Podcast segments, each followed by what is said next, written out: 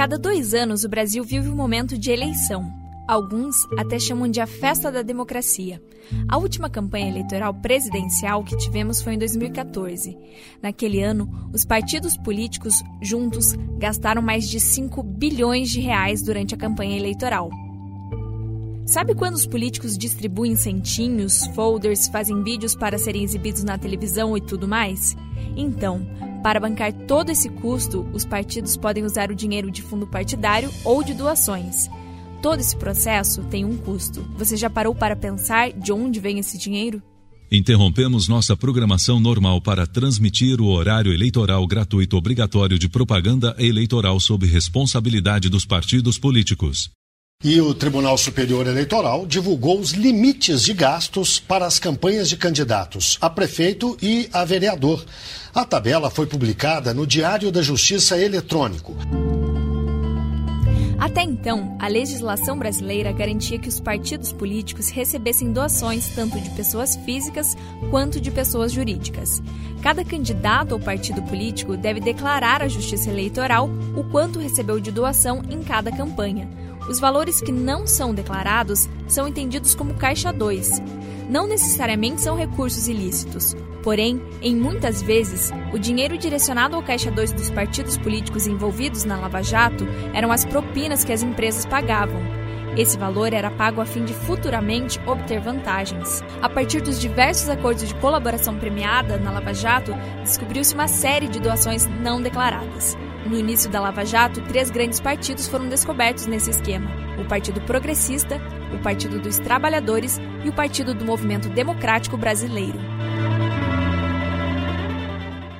Como é o seu nome, a sua profissão e como tem sido o seu trabalho na Operação Lava Jato?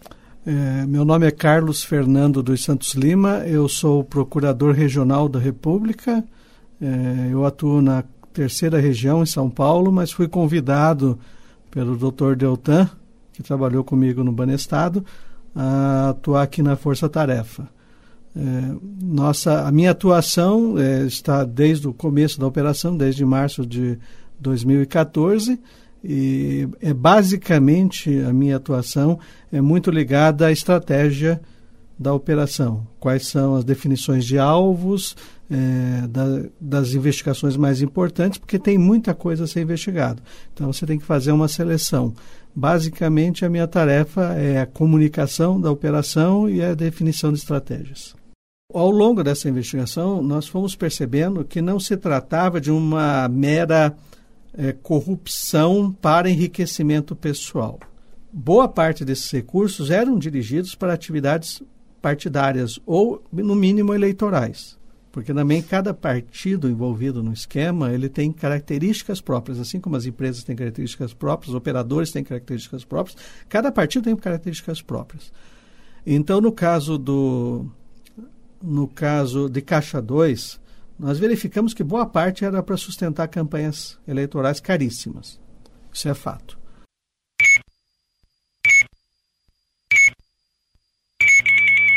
Voltamos a falar sobre a delação de Marcelo Odebrecht. O ex-presidente da construtora também abordou doações para o PSDB com recursos de Caixa 2. Segundo o empresário, pelo menos 50 milhões de reais foram destinados à campanha de Aécio Neves e outros candidatos do Partido Tucano.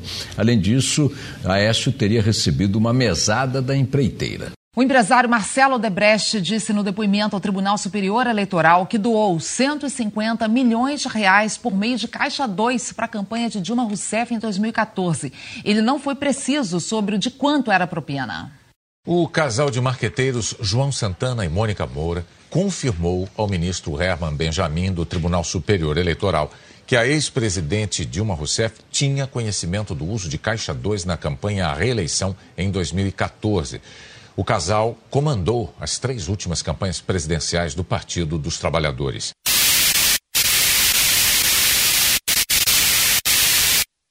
Meu nome é Carla Karpstein, eu sou advogada já há muito tempo. Minha área de atuação é o direito público, né, especialmente o direito eleitoral e tudo que envolve aí a, a política de uma maneira geral.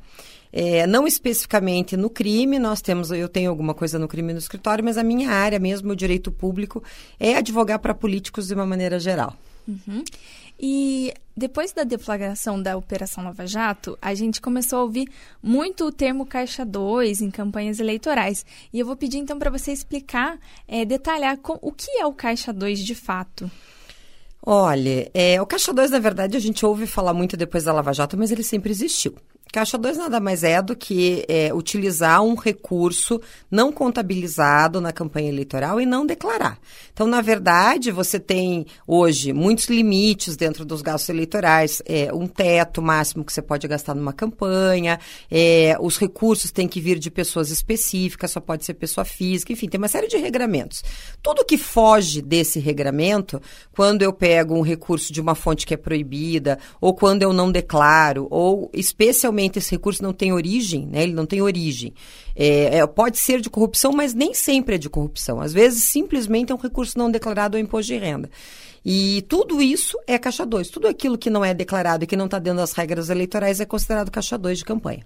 Na Lava Jato, se descobriu que existia uma rede é, aonde se facilitava ou se burlava as regras de uma licitação, é, ganhava empresas específicas, a Odebrecht, a OAS, enfim, aquelas empresas que a gente ouviu falar. E essas empresas colocavam um preço super alto e essa sobra desse preço é, que custaria a, a, a, enfim, a obra, eles devolviam isso ou por doação eleitoral por dentro, que é a doação de caixa 1, ou por caixa 2, ou seja, o dinheiro em espécie levado lá para o candidato, para o político que ia lá e pagava a sua campanha ou suas pessoas de uma outra forma, ou pura e simplesmente a propina que nada mais era do que corrupção.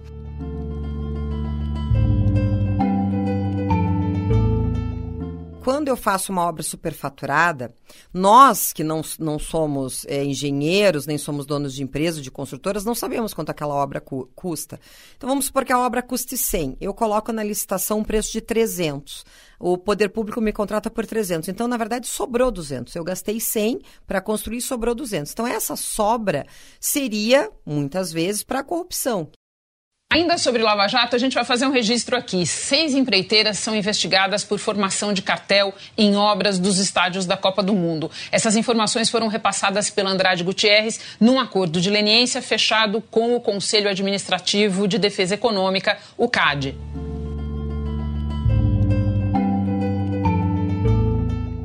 Essas diversas organizações empresariais que tinham seus próprios.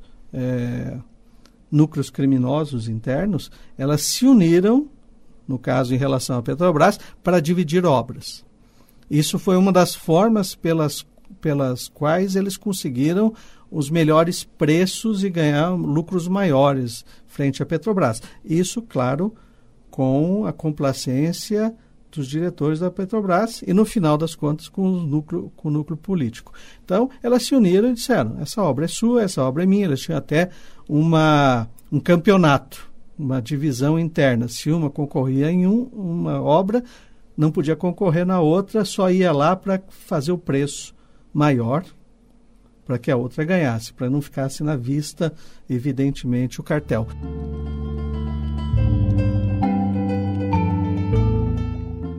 O que, que caracterizaria o crime de formação de cartel dentro da Operação Lava Jato? Esse é um problema bem interessante para não cansar o nosso ouvinte com questões muito técnicas, não necessariamente existe um crime de cartel. Quando a gente fala em crime de cartel, a gente está falando, na verdade, de fraude à licitação. Mas, para a população, o que, que é o cartel que existe com um ilícito administrativo e, e que tenta se caracterizar na Lava Jato? Uma série de empresas combinarem o preço para a mesma obra. Então eu abro uma licitação para fazer uma obra viária. E esta licitação vai ter cinco concorrentes que vão concorrer para a obra. Para a obra. Esses cinco combinam entre si o preço. Ou seja, nós vamos combinar entre nós que o A vai ganhar a licitação. Se o A ganhar a licitação, ele nos passa subcontratos para que a gente também possa atuar e também ganhar. Ou seja, todo mundo ganha menos o Estado que paga um preço mais caro na contratação. Então o cartel é isso. O cartel é quando as empresas se unem para praticar um preço combinado não, não tem o preço mais baixo, a gente sempre fica com o preço mais alto e as empresas nunca perdem. Então a acusação que você faz na Operação Lava Jato e que até agora não se configurou criminalmente, mas já se configurou na parte administrativa e civil da Justiça, e existem inúmeros acordos com o CAD, que é o órgão que fiscaliza essa questão das concorrências no Brasil, é a existência de um cartel do ponto de vista civil administrativo.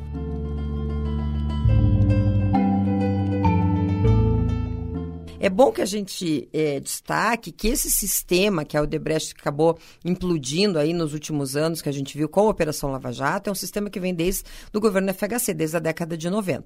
Então, isso só foi piorando, isso só foi aumentando, ficando mais caro, mais caro, até que ele explodiu. Foi quando a gente descobriu a partir das doações de 2014 especificamente. Mas lá no mensalão nós já tínhamos uma coisa semelhante, um pouco antes, lá em 2008, 2007, 2010, nós já tínhamos uma coisa semelhante, só não tão grande. Nós só descobrimos que ela era tão grande quando a Lava Jato efetivamente conseguiu abrir todo, todo o esquema. No Brasil, não tem como falar sobre o Caixa 2 sem mencionar como funciona o sistema de financiamento de campanha eleitoral.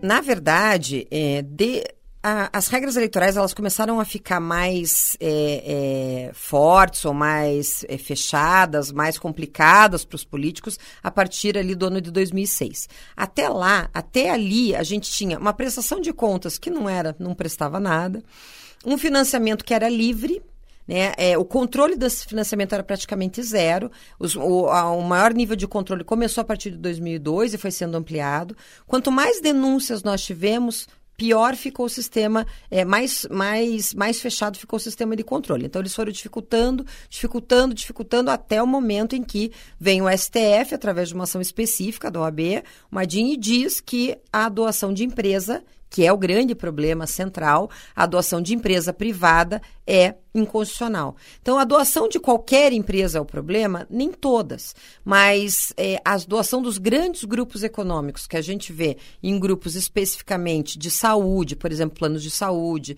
as grandes construtoras, e esse sempre foi uma mola que foi ruim para impulsionar a política brasileira. Ela sempre elegeu grupos específicos, essas pessoas é, devolveram de alguma forma né, é, essa, é, esses recursos e nós, nós acabamos criando é, é, isso que a gente acabou vendo como Operação Lava Jato.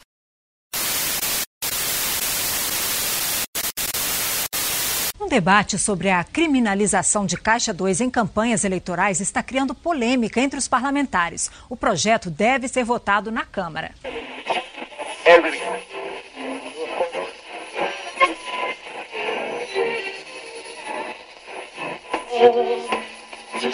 De resto, para voltar para a nossa realidade local, aqui ontem a Câmara dos Deputados tentou aprovar uma anistia para o Caixa 2 em campanhas eleitorais de, de, de sempre para até agora.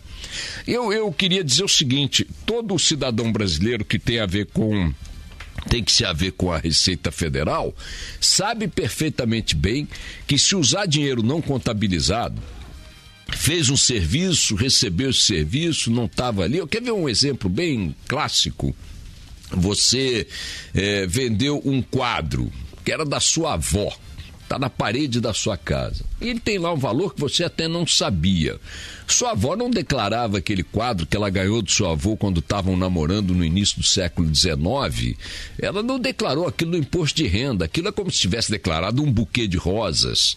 Né? Que tá, ela também ganhou do avô. Então você não declarou. Mas um dia você descobre que aquele quadro tem lá algum valor. Ela não declarou no imposto de renda, sua mãe não declarou no imposto de renda, você também não declarou no imposto de renda. Ele chegou lá um dia, você olhou aquele quadro, o cara disse: esse quadro é de um pintor, assim, assado, tem um certo valor e tal. Você vai e vende. O que, que você teria que fazer? No seu imposto de renda seguinte, lançar o quadro e lançar a venda. Pergunto aqui, em sã consciência, a 200 milhões de brasileiros: alguém com esse tipo de circunstância lança lá e paga o imposto de renda de 30%, sei lá por quanto em cima? Não. Uma boa quantidade não faz assim. Outros dirão, não, eu faço. Não, tudo bem, está agindo corretamente, é assim que tem que ser, mas saiba que você é uma exceção estatística. Entretanto, se a Receita de alguma maneira souber que você manipulou algum dinheiro, porque você depositou no teu banco Aí ela tem o teu extrato bancário diz: que dinheiro é esse aqui? Ah, esse dinheiro aqui, peraí. Ah, não, sabe, isso foi um quadrinho da minha avó que eu vendi, valia lá 10 mil reais, eu vendi porque eu estava precisando de. Ah, não, o senhor tem que pagar o imposto, isso é caixa 2. E você vai levar a pancada que tem que levar da Receita Federal. O que fizeram ou tentaram fazer ontem os deputados? Tentaram aprovar, imaginei só, uma anistia de caixa 2 para eles, para os partidos para suas excelências. Enquanto o cidadão, uma vez flagrado no Caixa 2, tem que se haver com a Receita Federal, os ilustres parlamentares querem que na justiça eleitoral o Caixa 2 seja uma coisa absolutamente natural. Até agora. Daqui para frente a gente muda. Quem cometeu Caixa 2 até aqui está isento de crime. Não é uma beleza esse país que eles querem para eles? A Operação Lava Jato trouxe à tona o debate sobre como as campanhas eleitorais são financiadas no Brasil. Em setembro de 2017, o Supremo Tribunal Federal definiu como inconstitucional a doação de empresas privadas para campanhas eleitorais. O Supremo Tribunal Federal considerou inconstitucional o financiamento de campanhas e partidos por empresas. Mas a gente pode dizer que, por exemplo, essa decisão do STF, ela foi uma consequência da Operação Lava Jato, ou isso, ou com a Operação Lava Jato, isso só foi se tornando é, uma pauta mais é, pressionando, talvez, o, o STF? Acho que as duas coisas. É, a discussão quanto à ilegalidade ou inconstitucionalidade da atuação privada já vinha de tempos, não era de agora. E com a Lava Jato, acho que a pressão popular foi muito grande e talvez é, a abertura de como funcionava todo esse esquema. E esse esquema era muito grande, porque não era relativo a um ou dois políticos, era relativo a 200, 300, 400, a gente não sabe o número. Então, acho que por isso o STF acabou compelido também a reconhecer. E eu vou dizer aqui, juridicamente, eu não vejo que a doação de empresa ela é inconstitucional. Mas a verdade é que no Brasil, é, se, é, quando o Congresso não age, o nosso Congresso nunca age para fazer leis mais restritivas, o STF vem, né, o Judiciário vem e bloqueia isso, de, é, reconhecendo uma ilegalidade, reconhecendo uma inconstitucionalidade. E como solucionar esse problema? Você já parou para pensar quais medidas seriam necessárias para estancar a corrupção no país? Existe alguma alternativa? No caso de financiamento de campanhas, hoje em dia a legislação garante a doação de pessoa física e o fundo partidário. Fundo partidário é uma soma de recursos. Ele tem um pouco do orçamento, aí ele tem a somatória das multas eleitorais, algumas outras multas, alguns recursos de fundos específicos. Ele também é bem detalhado, é uma coisa bem tributária, assim. É, mas ele, ele já é um, um fundo que não era para financiamento de campanhas específico, especificamente, mas era para financiar os partidos, para que os partidos se fortalecessem e melhorassem os seus quadros, o que naturalmente faria com que melhorasse os quadros políticos nacionais. Isso não funcionou. O fundo partidário serviu para se criar vários partidos, para que cada um tenha sua cotinha de fundo, cota de, de horário eleitoral gratuito, e acabe vendendo isso para partidos maiores. E diante de toda essa crise que a gente vive né, na política brasileira e até mesmo nessa questão do financiamento de, de campanhas, qual seria uma alternativa para que as campanhas eleitorais elas continuassem sendo financiadas? Veja, é, sempre que eu falo sobre isso, eu digo: qual que são, o que, que a gente quer como financiamento? O que, que nós, eleitores, achamos que é justo como financiamento? Nós queremos o financiamento privado e todo mundo vai dizer: mas olha, olha a Lava Jato, olha a doação privada. Tá bom, então nós queremos o financiamento público. Aí todo mundo diz: não, mas é um absurdo ter fundo público. Então, na verdade, nós deixamos as campanhas eleitorais sem uma base de financiamento hoje. Eu acho que o fundo partidário já é, já deveria ser suficiente para sustentar essa base. Por que, que não é suficiente? Porque nós temos 35 partidos e mais não sei quantos, hoje é um número de quase 50 a mais, em inscrição no TSE para conseguir dividir esse bolo. Então não tem como dar dinheiro para todo mundo. Então, a única forma é manter o fundo partidário, talvez ampliá-lo um pouco mais, com, as, com mais multas, com outras fontes de recurso, e diminuir os partidos políticos. Eles são necessários um corte, que é o que a gente chama de cláusula de barreira. É isso que a gente vê discutindo bastante na televisão, chama-se cláusula de barreira, é que o partido, para ter acesso ao fundo partidário, ele precisa ter um número mínimo de deputados eleitos em vários estados do país, o um número mínimo de votos, e sim, são, é um regramento todo específico. E é uma das soluções, porque aí você, o fundo partidário que já existe, que financia essa, essa questão dos partidos para trazer as pessoas, para fazer campanha para as mulheres, já financiaria também essas campanhas, né? A outra forma é mudar o sistema eleitoral. Enquanto a gente tiver um sistema proporcional como é hoje, de listas abertas, o que, que é isso? Eu me, eu me inscrevo num partido, eu passo numa convenção e eu sou candidato lá com um grupo, outro de candidatos numa chapa. Os votos que vão para o partido somam nessa chapa, que a gente chama de voto de legenda, e essa somatória faz cadeiras no parlamento, seja no Congresso, nas assembleias ou nas câmaras municipais.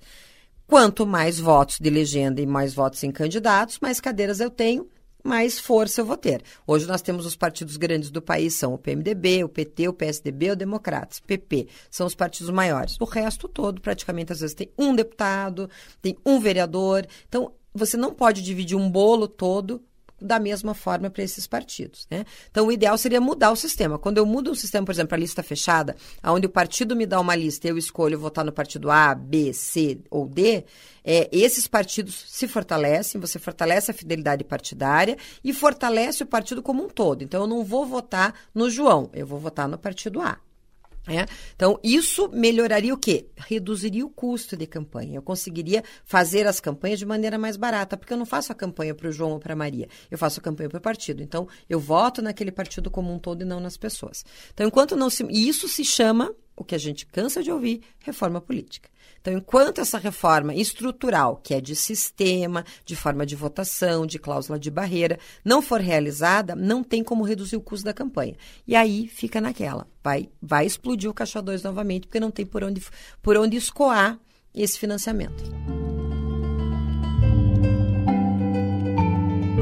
Mas para tudo isso ser descoberto, um recurso jurídico previsto na legislação brasileira desde a década de 90 precisou ser utilizado a delação premiada, que é o tema do nosso próximo episódio. Produção e locução: Ana Santos. Trabalhos técnicos: André Ambonati e Márcio Cano. Professor orientador: Luiz Vichuk. Coordenadora do curso de jornalismo: Maria Zaclis Veiga. Reitor da Universidade Positivo: José Pio Martins.